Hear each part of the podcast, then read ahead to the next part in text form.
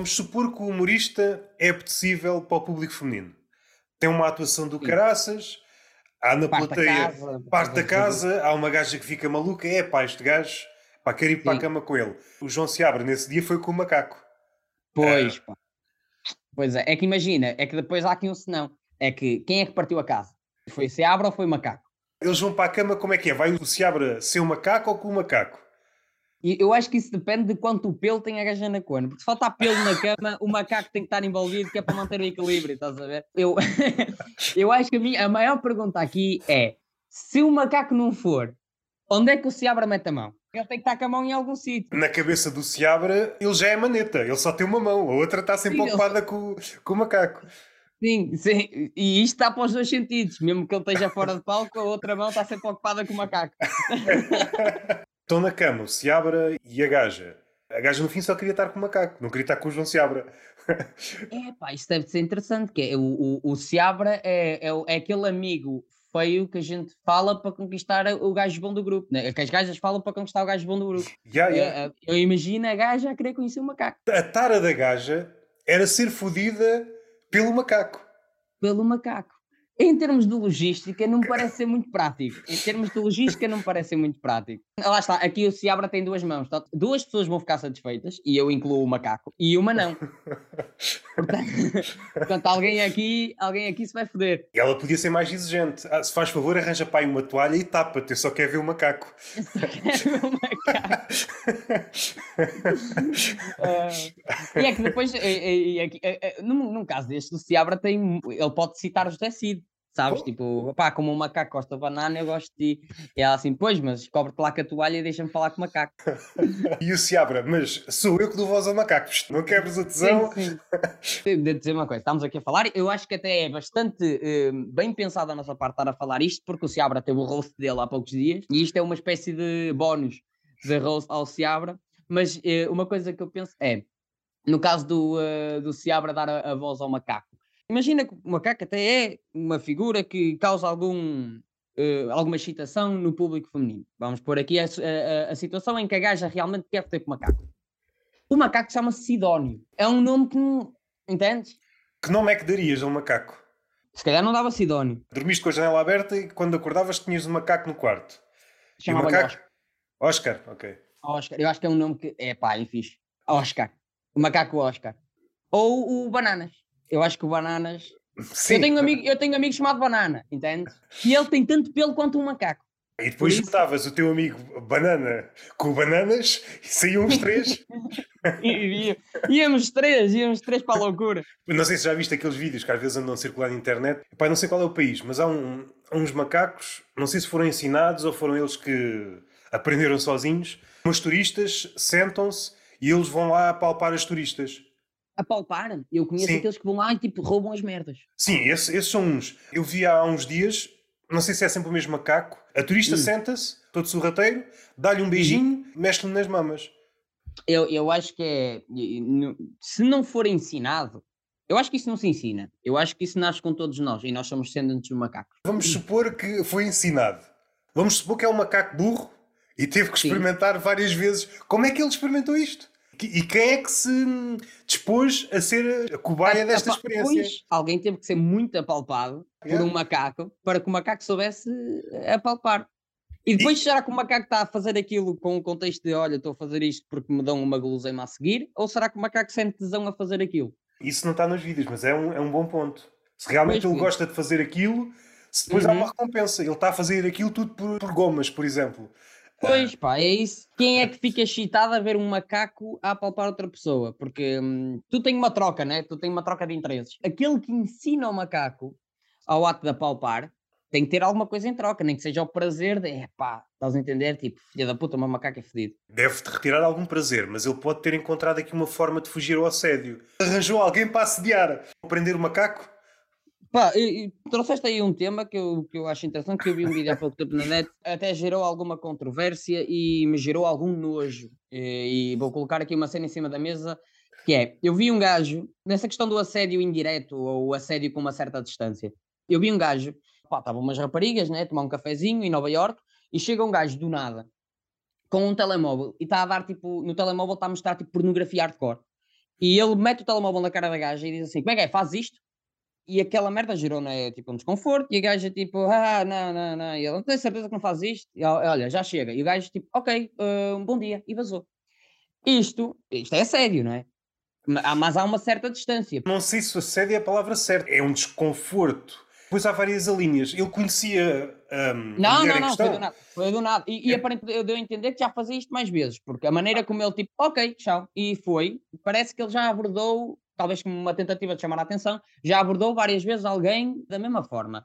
Eu por acaso questiono-me que é, primeiro, que prazer aqui isto dá, depois, a resposta primordialmente será uh, não. Se ouves um sim, o que é que te faz a seguir? Esta também é uma, uma pergunta que eu me questiono.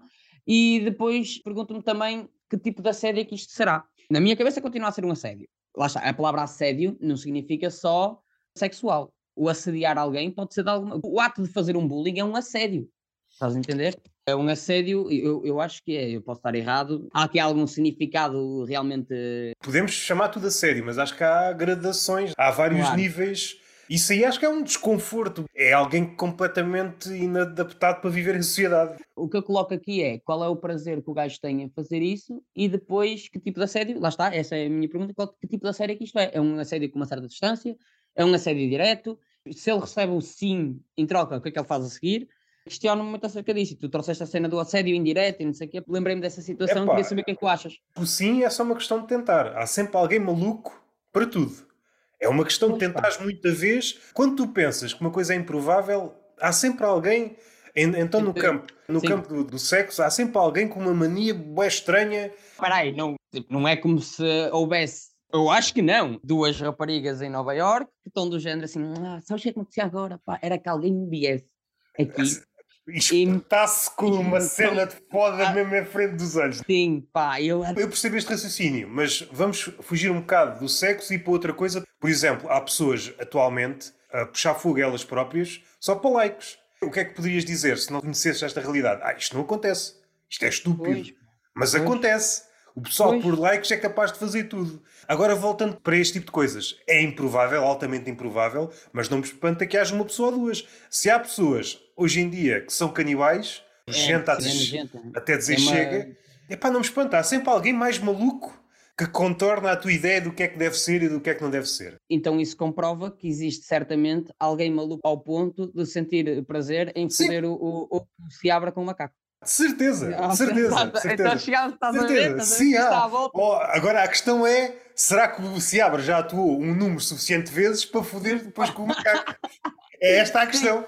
É Sim, e será, que, e será que se ele continuar a tentar, um dia realmente vai, vai acontecer, vai acontecer. Um dia há de cruzar-se com essa pessoa e essa pessoa pode acontecer uma de duas coisas. A pessoa ainda não saber que tem um, esse fetiche, uma, esse fetiche pode não uhum. saber e naquele momento é uma epifania. Ah, então é isto que eu quero. Ou então já descobriu. Um dia estava a ver um documentário sobre macacos e assim, epá, eu gosto de macacos, mas se fosse um gajo com um boneco, não, mas... isto é que era. Vê um vídeo do, do Seabra com o macaco, com o Sidónio, epá. é, e ela, ela, e, e ela a ver o vídeo do, do Seabra com o Sidónio, põe assim a mão à frente do Seabra. Bom, isto sem um Seabra é que era. Isto... maravilhoso, maravilhoso. Em qualquer site pornográfico, se tu procurares, já lá tudo. Tudo o que possas imaginar há uma versão no mundo da pornografia. Eu acho é. que a é. pornografia, aquelas ideias da ficção científica de há, mundos há paralelos. Tudo, atenção, há tudo. A pornografia tudo, é um mundo paralelo. Tudo o que possas imaginar, séries, desenhos animados, há uma versão pornográfica. Há, uma, há sempre uma versão pornográfica. E atenção, e mesmo aquilo que não há vídeo, já foi feito de certeza. Coisas que nós, seres humanos normais, diríamos que seríamos incapazes de imaginar, já foi feito. E, e, e sendo que vivemos num mundo em que existe pedofilias, uh, estupros, uh, tudo isso, certeza que as nossas imaginações mais macabras já aconteceram com alguém no mundo. 8 bilhões de pessoas, certeza que alguém. E agora o próximo passo é quando entrar a inteligência artificial no mundo da pornografia. Não sei como é que vai ser para o pessoal da indústria pornográfica, não sei se vai desaparecer ou não. Como se chegasse a um restaurante. Bom, o que eu me apetece ver são dois extraterrestres a pinar com um ganso a ir ao cu de um, uh, em noite de lua cheia e. Com o Seabra e o Sidónio. Sim, sim, sentados na mesa de cabeceira, só a ver. Sim, só a ver. Só, só a ver. É isto que eu quero. É, e aquilo cria-te o vídeo exatamente daquilo que tu queres. Ah, olha, engraçado teres dito isso e vou-te trazer aqui dois pontos. Ponto número um, em relação àquilo de ah, será que depois vai ser, vai ser obsoleto o sexo normal? Eu acho que depois acaba por dar a volta, no sentido em que eu já dei por mim a pesquisar uh, vídeos de. Eu, eu assisto pornografia, já dei por mim a pesquisar vídeos de pornografia tipo de vintage, estás a ver? O que é que eu quero dizer com isto? Que certamente vai chegar a um ponto em que vai haver realmente pornografia artificial, não é? De inteligência artificial, e que vai haver gente que vai dizer assim: é pá, estou cansado disto, deixa-me ver como é que era antigamente. Vai haver sempre. Porque a malta cansa-se, tipo, estás a ver, o, do ciclo. Mas por outro lado, agora estou a pensar, não sei se isto faz sentido, vou lançar. Aquilo Pode. que acontece às vezes na pornografia é o que acontece, por exemplo, quando estamos a ver um vídeo no YouTube.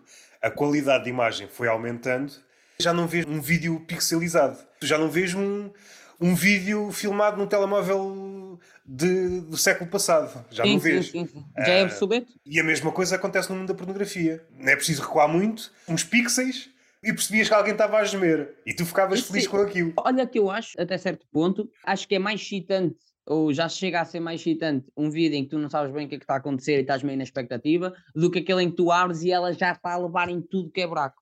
Ou seja, também há um, um certo um, interesse no, naquilo que tu não sabes Sim. bem o que é que está a acontecer e o que é que está ali.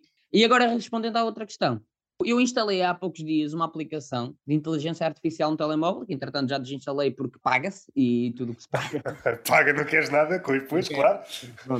Mas instalei que era, tu escrevias qualquer coisa e a inteligência artificial desenhava. Yeah, yeah. Há um que se chama Mid Journey. Instalei em Ocalhas. E é impressionante que é uma, uma tecnologia que começou a ganhar força este ano.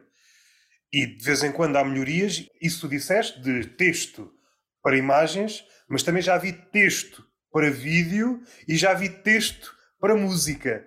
Ou seja, a gente vai chegar a um ponto em que o pessoal que trabalha nas artes, no caso das imagens, está a chegar a um ponto em que aquilo que a inteligência artificial consegue fazer é superior já pelo menos a uns 60, para não dizer mais, por cento dos uhum. artistas. Só neste último ano. Mas eu acho que o ciclo acaba sempre por dar a volta, no sentido em que vai haver depois uma procura por, pelo que é real. Entendes? Pelo Epá, que é real e pelo que é verdadeiro. Mas, mas eu... nós agora. Não, atenção, isto tudo é um fascínio atual. Qualquer coisa que surge é sempre um fascínio. Vê-se nas redes sociais, qualquer rede social quando surge é um fascínio, e também como há cada vez mais oferta, o fascínio, focando nas redes sociais, é cada vez menor, dura cada vez menos. A última que apareceu, não sei se já passou o fascínio ou não, era como é que é? Be Real, ou que é, uma coisa assim, não é? Uh, Sim. O pessoal, ei pá, vamos entrar todos na, nessa merda. Antes foi, como é que era o Clubhouse, salvo erro, de áudio? O Clubhouse, exatamente, que foi... tudo... Sim, já ninguém quer saber daquilo. É sempre é complicado porque o humorista parece que tem que estar sempre em todo o lado. Martin, em termos de pensamento, do género de estar atento a tudo o que acontece, yeah. tem que estar presente em pensamento e tem que estar presente uh, de forma, uh, das casas de, de, se vender, de estar presente. E além disso, é como as redes sociais. Como as regras de vez em quando mudam, Tu podes Sim. ser uma presença boa num, num sítio qualquer, no YouTube, no Instagram, de repente as regras mudam, mandam-te aquilo abaixo e tu, olha, fique sem este meio de promoção. Tens de estar sempre a jogar em vários sítios. O meu grande amigo João Mendes disse-me. Foi ontem ou foi antes de ontem? Eu fui ver o, o solo dele, um dos mais incrível, uma pessoa extraordinária, um humorista incrível. Estávamos a falar no caminho para casa, estávamos a falar de, da cena da presença nas redes sociais em termos de números e likes. E a verdade é que ele estava a falar disso, que é dois para amanhã eu posso perder as minhas redes sociais por alguma coisa, ou hackers, ou isto, ou aquilo, ou censura, ou o que for.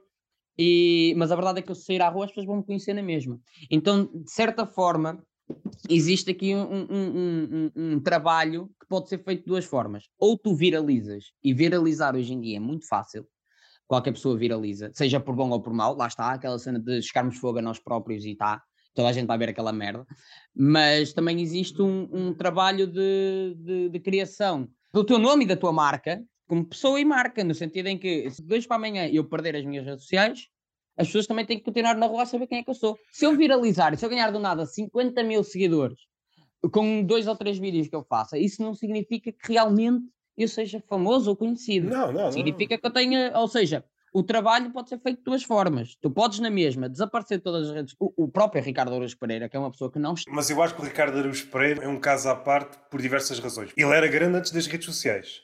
Sim, uh... mas não está presente, entende?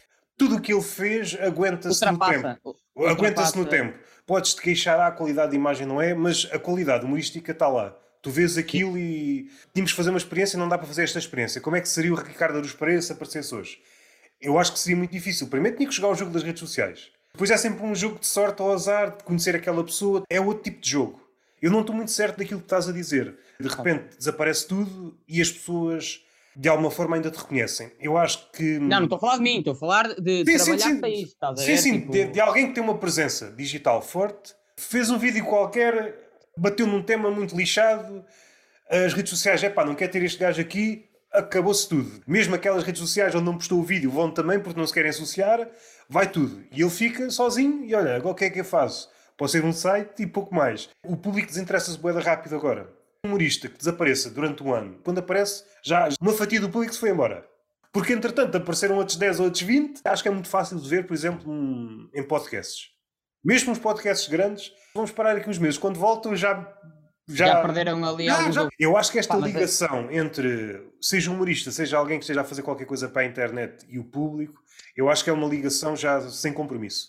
Há de haver aquele núcleo duro que te acompanha é... para todo o lado, mas esse núcleo duro é cada vez mais pequenito. Neste momento, o nosso trabalho acabou de mudar imenso por conta do TikTok e dos Reels. Quando há poucos anos atrás era fundamental que o teu trabalho fosse fazer vídeos para o YouTube com 15 minutos e com, com uma beleza total e não sei o quê, com todo um cenário, uma coisa com um bom áudio, não sei o quê. Havia, havia uma constante procura dos humoristas ter uma boa câmera ter, e fazer uma coisa que fosse com qualidade, pá, com um cenário. Agora não, agora tá, estamos num, numa. Estamos a passar por uma fase de, de scroll autêntico e que as pessoas simplesmente vêm e dão scroll. Tem todas as pessoas, as pessoas neste momento estão todas assim. Nós estamos na, na fase do Fordismo digital que é a cena da repetição, estás a ver, de, do, do, trabalho, estamos ali tipo, sempre a apertar o mesmo parafuso, sempre a apertar o mesmo parafuso, que a gente até sai do telemóvel e ainda está a fazer scroll, entendes? Quase que se torna um tique. O trabalho neste momento e o crescimento já passa muito mais por fazer uma coisa rápida, dinâmica e que as pessoas possam ver e cagar direto, do que fazer uma coisa consistente, com toda uma beleza, pá, com todo um preparo, 15 minutos para a malta poder aproveitar. Há uns tempos atrás dizia, quando havia um bom conteúdo, eu ouvi isto há pouco tempo, deixa-me deixa só finalizar, já, já, já disse. Dá-lhe, dá-lhe, dá-lhe. Eu, eu, eu ouvi isto há pouco tempo, que é, eu via comentários no YouTube de vídeos que tinham muita qualidade, que diziam assim, epá, incrível, não estou a dizer para mim, estou a dizer tipo vídeos que eu via, epá, incrível, podia ser mais tempo, podia ser mais tempo de vídeo. E agora, eu ouço comentários de género, epá, muito bom, tem que ser mais curtinho um bocadinho. Tem que ser mais curtinho, pá, porque dois minutos é muito tempo. Pá, dois minutos, é, tem ali um minuto, um minuto e meio. E isto aqui é, é uma mudança completa de paradigma. É uma mudança completa de trabalho, entendes? A longo prazo, se a tendência se mantiver, vai criar aqui muitos monstros. Vamos supor que isto de alguma forma educa o público. Eu estava aqui a pensar numa sobrinha, está sempre no scroll, seja o gesto vertical, seja o gesto horizontal. Mas se te perguntares o que é que ela acabou de ver, ela não sabe dizer. São coisas que passaram vultos mas adorou, adorou. Ela ah, riu-se à partazana. Adorou, mas não sabem porque é que adorou. Adorou porque se calhar ouviu aquele trecho da música, aquela palavra. Parecem bebés que riem quando o pai ou a mãe dizem uma certa palavra. É, é sim, pelo som, sabe. mas não sabem bem o que é. Estamos a, a criar não, uma geração sim, de é. público boa estranha. Ainda não é, se calhar, a maior parte, mas já vi espetáculo stand-up e mesmo em cinemas, em todos os ambientes que há um, vá, um objeto de arte a acontecer à frente, seja uma pessoa, seja uma tela, seja o que for, já não há paciência para nada. Mesmo num filme cheio de efeitos especiais, há sempre alguém ao telemóvel. Hollywood gastou, gastou milhões e milhões a estourar merdas e tu estás a mandar bonecos. Sim, é interessante no sentido em que nós estamos a criar. A gente tomava comprimidos para déficit de atenção. E nós agora estamos a, a criar déficits de atenção a malta está cada vez com maior déficit de atenção, porque não aguentam estar presos à mesma coisa durante muito tempo. Cria monstros no público e cria monstros nos comediantes. Monstros no sentido, eu como não posso parar, porque se eu paro um bocado, não pode haver silêncios, não pode haver quebras de ritmo, o público vai-se embora, os comediantes cada vez mais rápido, a falar cada vez mais rápido. É só uma ficção. Estou a falar mais rápido, mas não estou a dizer mais coisas. Pois. Porque há muitos comediantes que repetem 10 vezes a mesma coisa. Estão a aprender uh, a atenção do público. É, ou seja, esta noção de ritmo, isto é tudo uma fantasia acontece numa série da Netflix. Parece que está a acontecer muita coisa, mas a história não avança há três episódios. A maioria das pessoas está a consumir a série enquanto está a ver uma merda no outro lado, enquanto está a twittar uma merda, isto é a merda, ninguém gosta de se sentir burro a ver uma determinada Sim. coisa. E então, para balançar isto, é pá, não podemos acelerar muita coisa. Se a tendência for a cada vez encurtar o conteúdo, cada vez simplificar mais, vá, mais velocidade.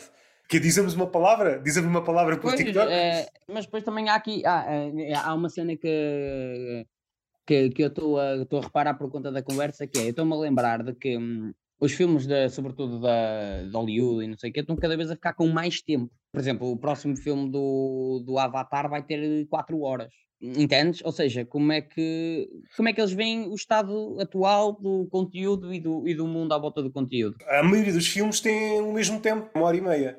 Olha é... que não, olha que, olha que é raro tu encontrares um filme com uma hora e meia hoje em dia. É tudo duas horas, duas horas e trinta. Andavam todos entre uma hora e meia e uma hora e cinquenta. Na prática seria uma hora e cinquenta por aí. Uh, mas agora cada vez mais tu vês filmes que duas horas e quarenta, duas horas e trinta. E está tudo, e tu vês aquilo e nem notas. Tu vais ao cinema, pagas aquela merda, ficas ali sentadinho, bah, jogas um bocadinho de Angry Birds só para desenjoar, mas lá está. Estás ali na mesma a papar aquilo tudo. Mas a verdade é que estão cada vez maiores. E no entanto, ao mesmo tempo, do outro lado das plataformas, temos o TikTok, que cada vez mais te apresenta filmes narrados a uma rapidez. E aqui o ator principal faz o quê? E está a rodar o filme. Não sei se já levaste com isto. Já, eu já, já, muitas já, vezes. Já, eu, eu, já, eu, eu no outro dia, em meia hora, vi cerca de sete filmes.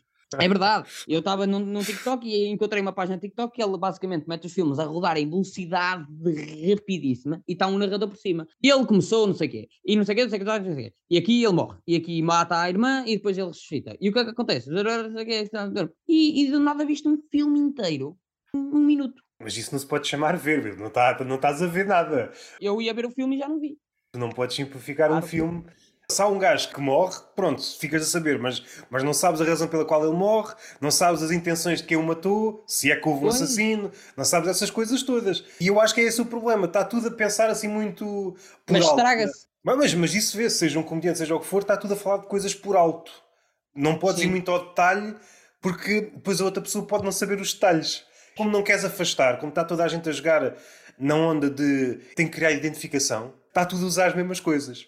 Como é que isso agora dá a volta? A partir do momento que vai cada vez encurtando mais, vamos chegar a um ponto em que lá está. É como tu dizes, vai ser uma palavra para o TikTok. Nada até estás a abrir um TikTok e tem um gajo com 30 milhões de visualizações no TikTok simplesmente porque abriu aquela cena e disse Cona! E a malta grisou yeah. a palavra cona. Não, não, é uma loucura. Como a nossa forma de consumir cenas é muito rápida, tu não querias memória de nada. Vê hoje uma coisa, se vir a mesma coisa daqui a um mês e não fica nada. É um dos grandes venenos desta forma de consumir conteúdo, é que não fica nada. Já deves ter reparado. Será que não será. Eu acho que não é arriscado dizer que esta merda toda está a criar um Alzheimer coletivo. Tá, tá, tá.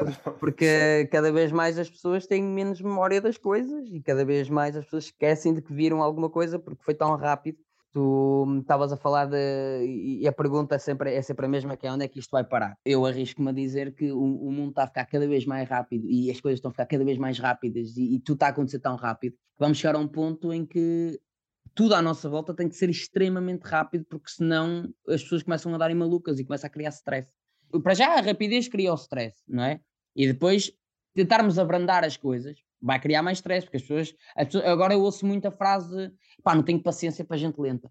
Não tenho paciência para gente lenta. Essa frase deve ser filha daquela. É pá, não gosto de estar parado, ou não sei se está parado. Há esta ideia de que se estiveres parado ou se estiveres a andar devagar, estás a fazer menos que o outro. Certamente já tiveste no teu trabalho alguém que, se estiveres a olhar só assim por alto, parece que o gajo está a fazer bué da merdas. Olha, o gajo anda bué da rápido, a mexer merdas, a tirar, mas depois se olhares bem, o gajo não está a fazer nada. Tirou uma coisa, meteu num lado, depois voltou a meter no mesmo sítio não está a fazer nada. Sim, no próprio dia a dia a gente passa muito por isso, que é a cena do ah, caralho, anda lá para a frente e a gente tem que ultrapassar as pessoas que estão a andar à nossa frente. Já me aconteceu isto, que é eu estar a andar na rua normal, normal, estava a andar normal, não estava a andar rápido nem estava a andar lento, pelo menos a minha percepção, e sentir que as pessoas à minha frente estavam a andar devagar. E eu aproximar-me delas e sentir que as tinha que ultrapassar, o facto de elas estarem a andar àquele ritmo estava-me a irritar. Isto acontece no trânsito, acontece no dia a dia, acontece no próprio trabalho, em que a gente, quando tu paras para ver, as pessoas se calhar não estão a fazer nada, mas estão a andar rápido, e há outras que se calhar até estão a fazer alguma coisa, mas estão a fazer de forma lenta. E isso irrita. Hoje em dia a lentidão. Imagina-te dentro de um, de um comboio a alta velocidade, começas muito devagarinho. Tu estás a ver as formas do que está lá fora, árvores, mas aquilo acelerar muito é só, não vês nada, é só um borrão. E é o perigo. E se não vês os detalhes, tu não consegues criar ligações com nada. Depois é as pessoas confundem-se com edifícios, com animais, e é só um borrão. É verdade. E, e, existe uma, uma que é muito bonita. Às vezes não interessa o destino, interessa a viagem. Hoje em dia já não há viagem. É tudo destino. As pessoas eh, não, não têm paciência para as viagens, só querem chegar aos sítios, chegar às coisas, chegar aos, aos objetivos. E isso também uh, é, é mau, para, seja no sentido uh, figurativo, não é? no sentido literal, que é a questão das viagens, a questão de para onde é que tu vais, mas também no sentido, uh, eu enganei-me que era no sentido literal, mas também no sentido figurativo, que é na questão de que muita gente caga no como é que eu vou fazer para as coisas acontecerem e fazem às vezes ultrapassam passos e ultrapassam degraus para poder chegar rapidamente aos objetivos. Que é a questão também do chegar fogo a mim próprio para conseguir seguidores. Às vezes eu até quero realmente fazer um trabalho bonito. Às vezes eu até sou um artista, um pintor. Só que, opá, eu faço as minhas pinturas e ninguém vê, eu vou chegar fogo a mim próprio, porque aí alguém vai ver. E depois talvez venha trazer visualizadores para as minhas pinturas. Ou seja, o problema disso é que na prática não consegues saltar de graus. Supondo que é um pintor, para utilizar o teu exemplo, está a pintar quadros e as pinturas dele até são boas. Não está a chegar às pessoas que ele acha que deve chegar, pega fogo a si próprio, realmente chega uma audiência nova.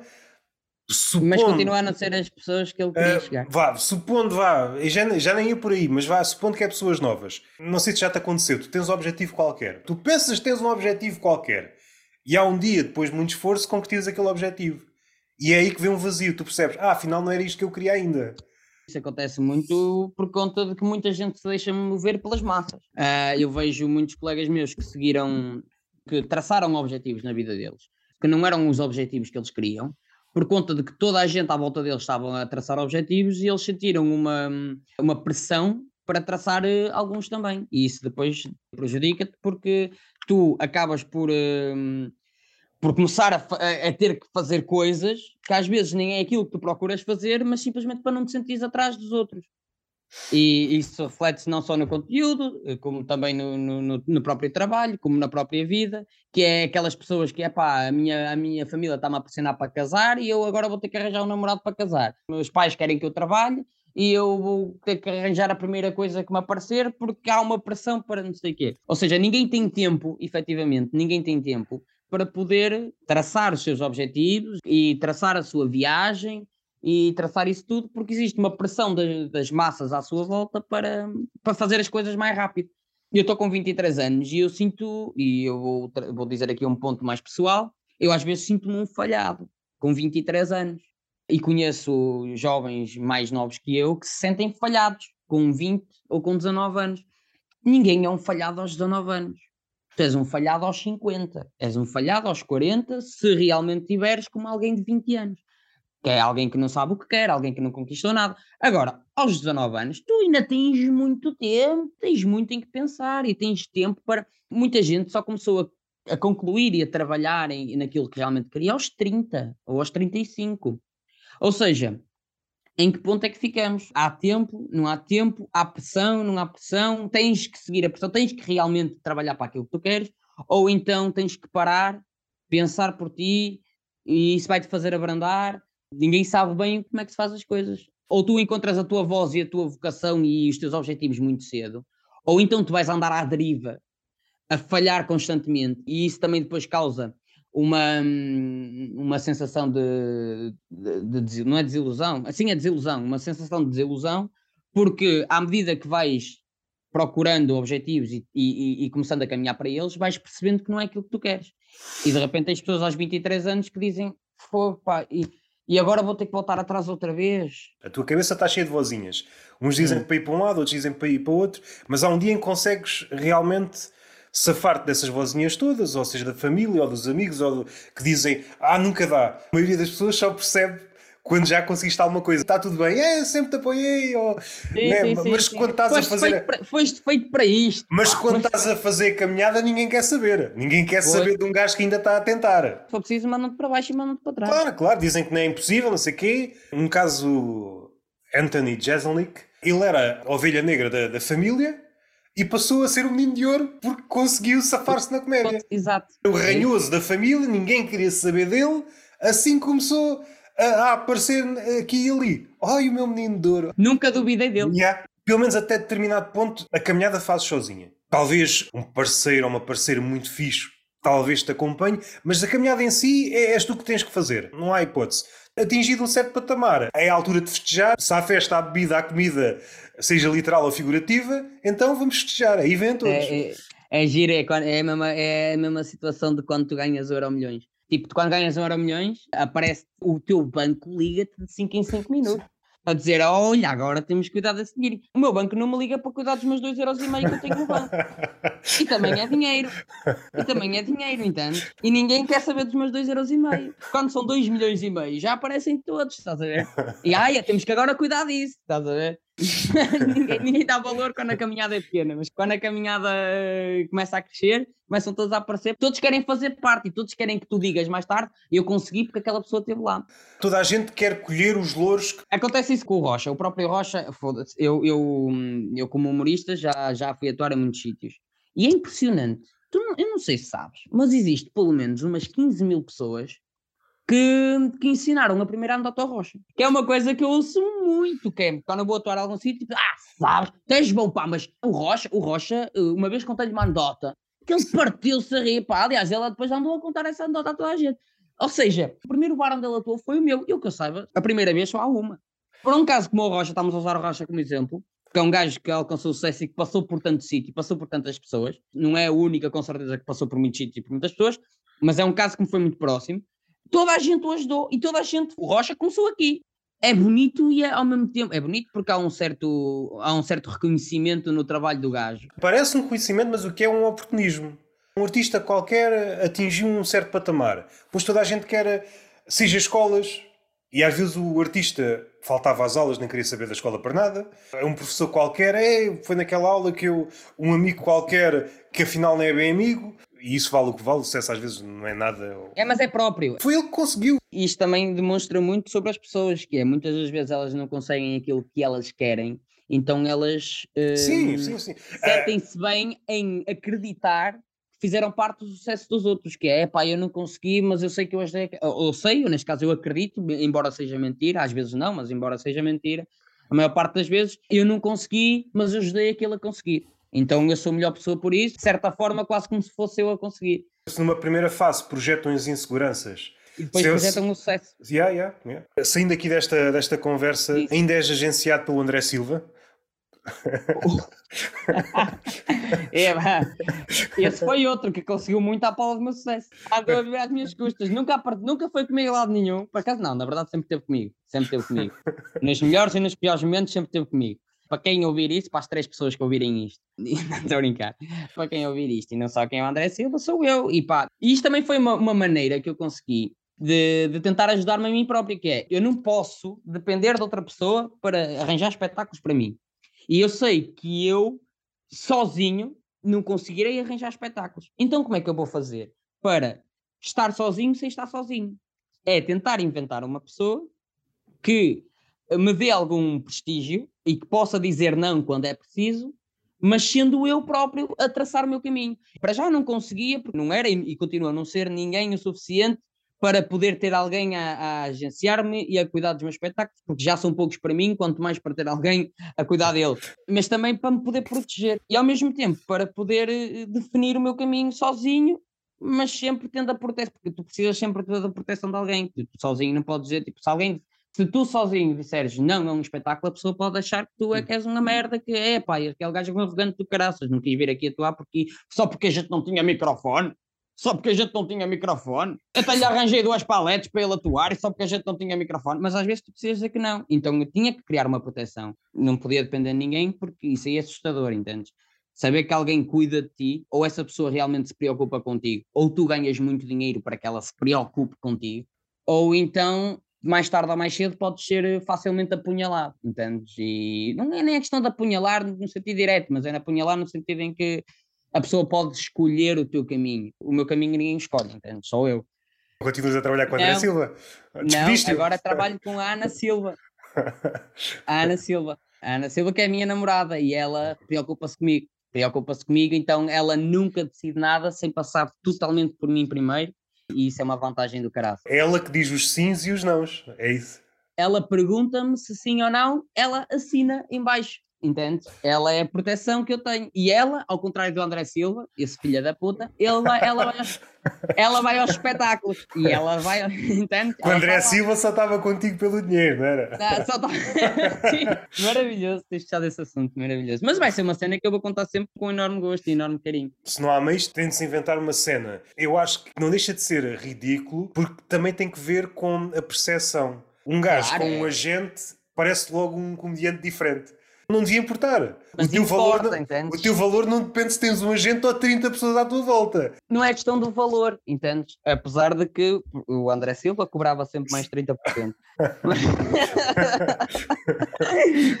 que era para yeah, mim, mas, yeah. uh, mas não é questão do valor, era a questão da proteção, pá. Era a questão da proteção, porque eu sou um gajo que eu. O facto de ter um agente ou não ter modifica logo a percepção do teu potencial empregador epá, este gajo tem um agente, epá, este gajo é diferente, não é um merdas.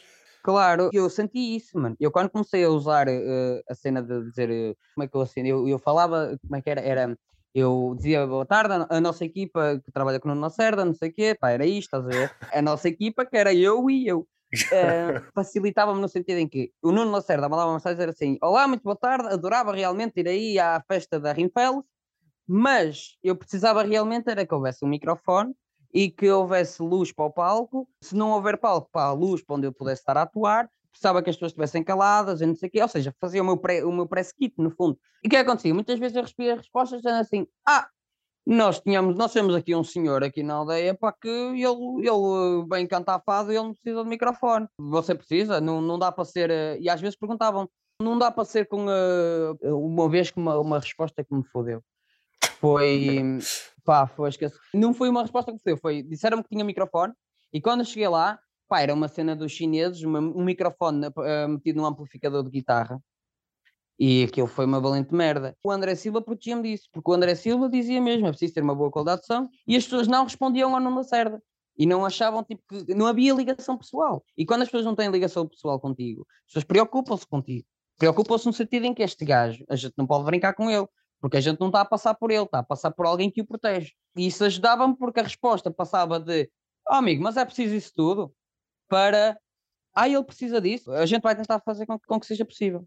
Porque ele precisa disso, não é tu precisas disso. E isto cria uma, um distanciamento do caraças, entendes? Eu trabalho com, e vou, vou ser muito rápido e muito breve a dizer isto. Eu trabalho num, além de ser humorista, eu trabalho num, numa loja de artigos usados.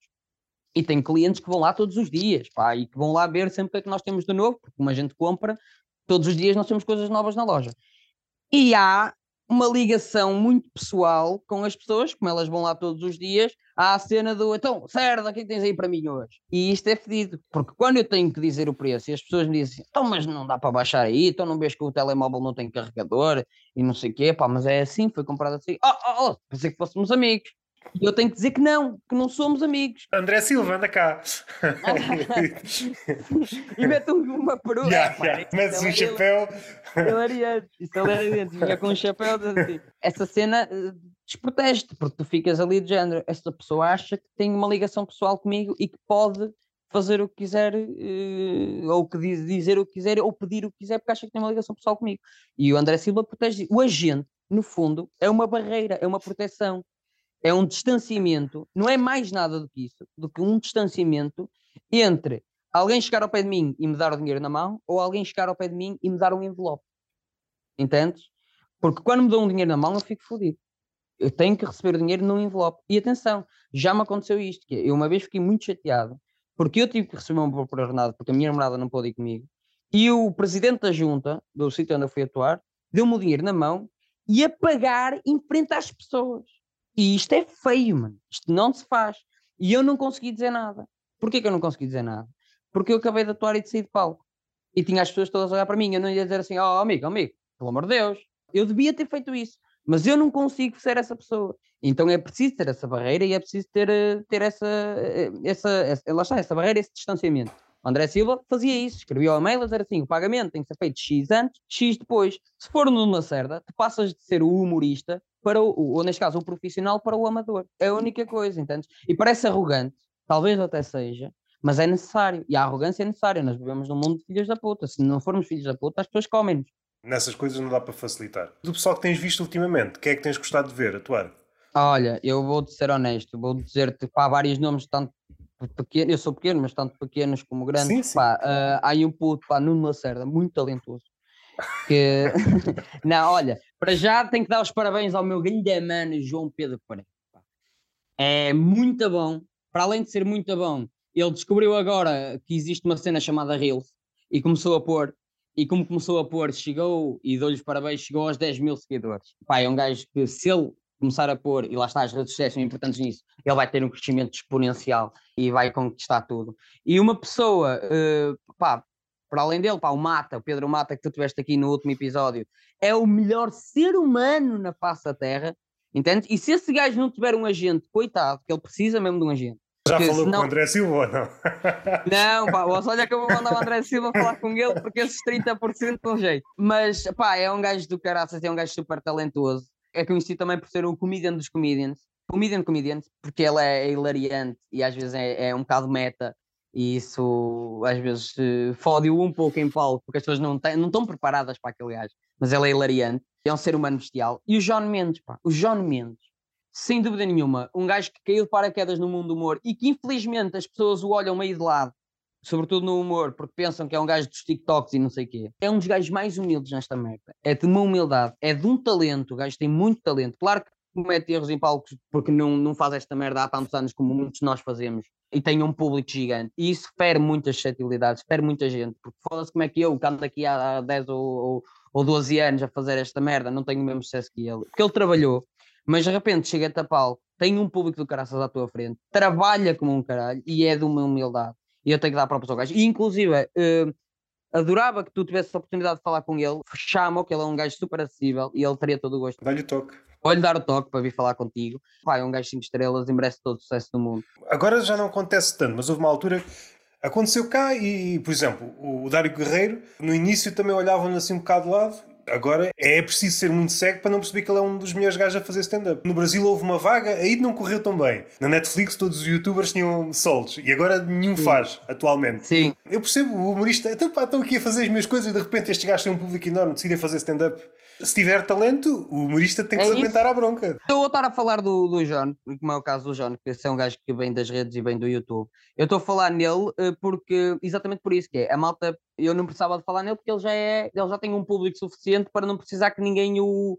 o não é o patrocínio, mas o, sim, sim. o. Mas é no sentido em que quem ouvir isto da malta da comédia a malta da comédia precisa de saber que ele, apesar de ser um gajo que está com um distanciamento da malta cá em baixo, sem dúvida, um gajo que merece estar entre nós, porque tem mérito para isso e tem a humildade certa para, hum, para perceber o seu lugar aqui e para perceber o trabalho que tem que dar e o amor que tem que dar e o carinho que tem que ter por isto. E é exatamente por isso que eu estou a citar, que eu estou a citar o nome dele, que é para quem ouvir isto da malta da comédia saber que há um gajo entre nós que teve um crescimento que talvez não seja o mesmo que nós tentamos, eh, ou, ou não teve o caminho que nós tentamos fazer, mas que tem um mérito do caraças e tem uma humildade gigantesca. Mas pronto, isto para dizer que, que sim, há malta que sai da, das redes e que sai do YouTube e que de repente choca com a, com a arte, choca com o que isto é necessário ter.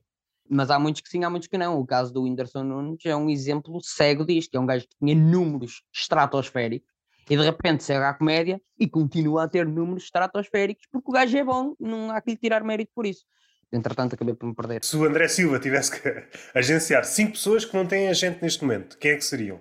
Olha, o Pedro Mata tem agente. Então não é pode ser. Então não é pode ser. Olha, se o, se o André Silva pudesse agenciar, agenciava David Santos, que é um gajo que. Assim de repente, é, não sei se estou a ver quem é. Um gajo que hum, é muito bom guionista, mas é, em, em, palco não tem a, a qualidade certa, não tem. A, não, há que dizer, é, é um gajo que tem muitas mais dificuldades em palco do que a escrever. E ele precisava de, de alguém que pegasse nele e que, metesse, e que o metesse nos sítios certos. Se pudesse agenciar mais alguém, quem é que eu agenciaria? Isto é aquela pergunta que lá em casa a gente acerta, sabes? Lá em casa Já é tens um, faltam quatro. Hum, Tomás Matos. Ok, ok. Tomás Matos, pá, talentoso. Também e... já falei com ele aqui. Sim, pá, um gajo 5 estrelas. Ricardo, Ricardo Aruz Pereira, se calhar ele precisava de uma mãozinha. Posso andar para um bocado ah, perdido, né? Pois pá, Uh, ah pá, sei lá, eu também não conheço muita gente. Olha, uh, arriscava-me a, dizer pessoas que eu não conheço também. Então, dá, dá, dá. Agenciava o João Marcão. Okay. Uh, porque eu adoro e uh, olha, uh, agenciava o Paulo Xavier, que eu adoro. E, tu já tens os 5, já tens os 5. Pronto, uh, o Marcão, e de certeza que há mais 3 ou 4 gajos que eu não me estou a lembrar, mas que os adoro na mesma e que os agenciava. Uh, mas pronto, não, hashtag, pronto, lá em casa é mais fácil. Qual foi a última coisa que gostaste de ver? Tipo solos ou, ou mesmo às vezes um clipezinho de, de stand-up que tenha despertado Olha, a atenção? Olha, vi, o solo do João Mendes, está brutal ele fala da vida dele e, e é incrível. Vi o espetáculo especial do, uh, do João Pedro Pereira, aconselho vivamente a toda a gente. Uh, olha, agenciava, desculpa lá, agenciava o José Pedro Rodrigues. Uh, Agora, para dificultar o jogo, quem é que tiravas? Agora vai ser doloroso. Disseste o João Marcão, Paulo Xavier, David. Era David Santos, Santos não era? David Santos. É, três, que eram os outros dois? Uh, tirava o Ricardo Aruz Pereira. Pois, Ricardo. o Mendes uh, talentoso, né? Tiravas o Mendes talentoso. Pronto, tenho visto a malta, tenho visto o que a malta tem feito. Grande elogio para o Zé, né? O pois, Ricardo exato. Araújo saiu para ele entrar. Tiras o Ricardo, o Zé Pedro Rodrigues. Eu acredito que ele seja melhor ouço que o Ricardo. Pelo menos faz mais vezes ouço que o Ricardo tenho visto as cenas que a malta tem posto na net, Zé Pedro Rodrigues, o, o João Pedro Pereira, o, John, uh, o Eduardo, pá, uh, tenho aconselho a toda a gente a ir a, ao, ao Comedy Club, de certeza quem eu visto já teve a oportunidade de entrar nessa casa, eu nunca tive a oportunidade, e era uma casa que eu adorava poder pisar o, o palco, e não tive a oportunidade, dizem-me que é porque eu não quero, porque eu simplesmente não vou lá, mas gostava muito de ir. Quem for do Porto, a ir ao, ao Porto Comedy Fest, a ir ao, ao Porto Comedy Fest, ao, ao, ao Ferro Comedy Club, a ir ao Ponto 2 Comedy Club, a ir ao São Vitor Comedy Club, que é um spot que abriu novo, pá, incrível, e a seguir a malta que está mais no nosso nível, a malta que não só veio cá, também já vi que tens aqui nomes mais, mais fortes do que uns, uns do que outros, mas maioritariamente da, da malta do nível de que tem vindo cá, do Eduardo, do João, do Tomás, aconselho a ver os TikToks todos, porque eles agora têm posto Reels e está incrível, pá. Está incrível. E, de, de, nada, de nada, de nada encontras um, um gajo a fazer uma puta de uma piada que tu, ei, foi incrível, genial. E é a malta que está no meio de nós, literalmente. Tipo Deus. Eles estão todos no meio de nós e, e, muitos deles têm, têm ideias geniais e têm uma cabeça incrível e passam despercebidos no meio da, da comunidade e da malta toda e é pena porque lá está, o lugar tem que se conquistar, mas às vezes há malta que simplesmente não, não apanha o sítio certo à hora certa e passam despercebidos. E é malta brilhante, temos malta muito brilhante. Tens alguma coisa para dizer para fecharmos o episódio? Aquilo que eu quero dizer para acabar este episódio é discordo de tudo aquilo que eu acabei de dizer. Incluindo o macaco do, do Seabra? Não, não, o macaco de Seabra não, pelo amor de Deus. Queres dar algum conselho? Isto é ouvido por muitos humoristas, mas acho que também começa a ser ouvido por malta que quer começar, mas todas as oportunidades são poucas e a sorte não aparece, a sorte cria-se e procura-se. Às vezes a malta pensa que, ah, pá, tive sorte ou não tive sorte. A sorte procura-se e a sorte cria-se. Não é uma coisa que cai do céu. Quem tiver a pensar experimentar, faça. Se gostar e correu mal, faça outra vez. Se gostar e correr bem, continua a fazer porque ainda não és bom. E continua à procura a tua sorte, a procurar a tua sorte, a aparecer em todo lado, eh, a trabalhar, e sobretudo, pá, para a malta que está a começar, isto vai com alguma revolta. Não se ponham em filmes que vocês não conseguem fazer. Tipo, não, não, tipo há, há muita malta que tem 5 minutos e de repente é convidada para fazer 15 e vai com os 5 que tem e tenta fazer. Mano, tens 5, fazes os teus 5, tens 10, continua a melhorar os teus 5 e continua a trabalhar. O, trabalha ao bruto, trabalha ao melhor que tens. Há muita malta a fazer muito texto e poucas piadas. Trabalhem, trabalhem, trabalhem, procurem a vossa sorte, procurem os vossos momentos e nunca, mas nunca desistam, porque o segredo desta merda e o segredo em qualquer merda na vida é nunca, nunca desistir. E onde é que podem ver o Nuno Lacerda? Nas redes sociais e na, em, na vida real? Em todo, na vida real, na Caixa Converters, no Porto, no Bolhão. Trabalho lá. E uh, nas redes sociais, já pá, em todo lado, só pesquisarem Nuno Lacerda. No Tinder não, que namora há um ano e meio, portanto já não estou. Está desativado. Eu acho que é por isso que ainda não cheguei aos 10 mil seguidores. Que é porque está a falhar aí uma aplicação. Era a tua Mas- rede social mais forte, era? Oh, não te vou responder. Posso me prejudicar. Olha, é este, o André Silva que eu tenho agora manda-me para o caralho neste tempo. E o André Silva não te deixa responder essa pergunta. Exatamente. Não, pá, pode pesquisar Nuno Lacerda em qualquer rede social, vejam o meu vídeo, vejam os meus vídeos. Fui ao Levanta Ri, vejam o meu vídeo do Levanta Ri. Fui ao Pisa em Pé, vejam os meus vídeos no Pisa em Pé. Tenho andado a fazer aí uns conteúdos, vejam os meus conteúdos. Continuem a papar este gajo e a paparem os conteúdos deste gajo, o vosso Roberto Gamito, porque tem aqui um podcast lindo e incrível que eu ouço com regularidade. Está feito. Já me elogiaste, não vamos continuar, que isto depois pode haver uma crítica depois, fica assim. Fica assim E até porque mais. eu, eu- eu discordei antes de dizer isto, portanto eu agora Já. não posso Agora, agora já não podes discordar outra vez, desculpa lá. Exatamente.